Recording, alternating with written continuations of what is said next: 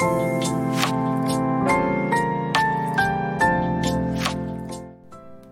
んにちは、アルナです。私は2020年からブログを始めて個人事業主になり、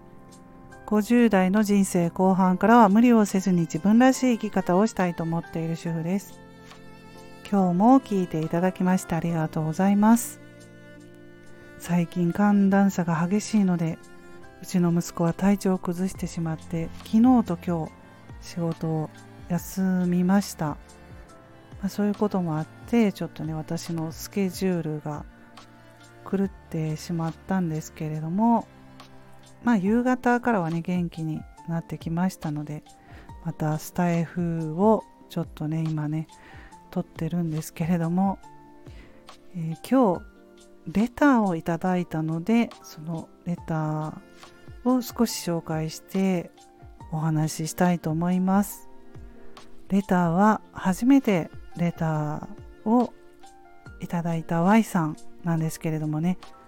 ありがとうございます。本当にねレターね励みになります、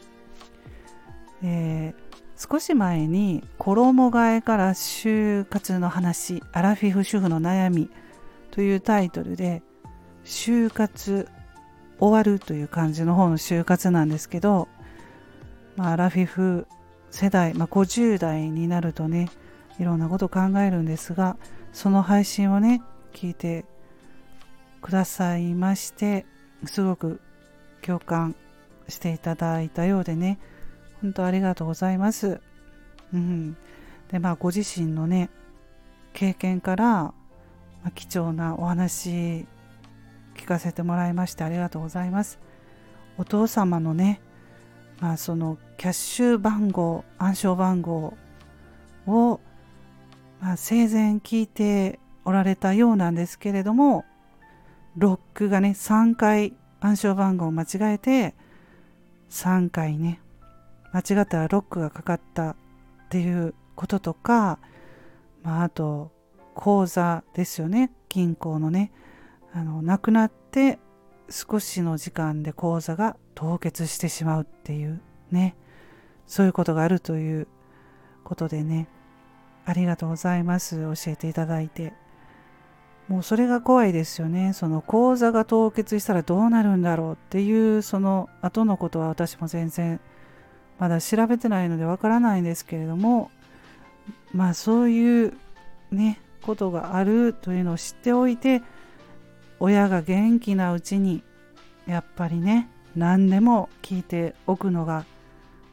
いいですよね本当に。まあ話し合うっていうところで時間を持てたらね、うん、いいなと思いました。本当にレターありがとうございます。まあ、それでね、50代ということで私も就活とか言ってこの間話してたんですけど、あれからもね、ずっとね、家の片付けやってるんですけど、うん、まあ、結構片付きました。けれども、まだまだ洋服がうちはいっぱいあってもうちょっとね時間がかかるんですけれども、まあ、あとはね食器もたくさんあったんですよ。もうそれも結構処分しました。使ってないのがいっぱいなんです。本当に食器も。でも置いといてももうね10年とか使ってないものはこの先も使わないと思ってね思い切って食器とかね処分しました。本当に今だなと思って。うん。まあそれで自分も整理してるんですけれども、まあ、自分の親もですよね結局。やっぱりその整理をしておかないと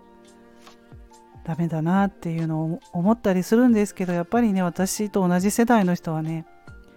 同じことを考えてるんだと思います。うん、親の方の家の片付けなども気になるっていうのをね思ってると思うんですけれどもね。うん。時間があったらまあ手伝えたら手伝ったりしながら片付けていくっていうことで、まあ、自分の家がねもう先なんですけど本当にあのそうですね。子供が学生学校も卒業して学生じゃなくなって2人ともうちは働いたとなっていろいろ考えるようになりました。50代そんな年代なのかな、まあ、片付けていていろんなものが出てきて懐かしい写真とか 結婚式私の自分のね結婚式の時の、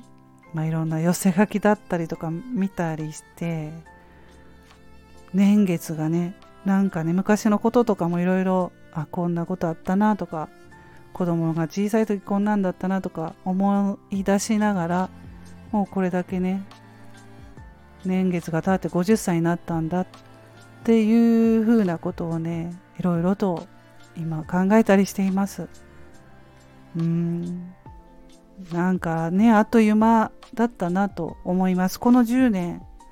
40歳から50歳もう10年あっという間だったなって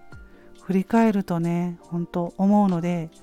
ここから10年も本当あっという間なんじゃないかなと思っていろいろ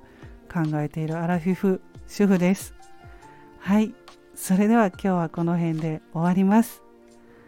また次回の配信でお会いしましょうルナでした。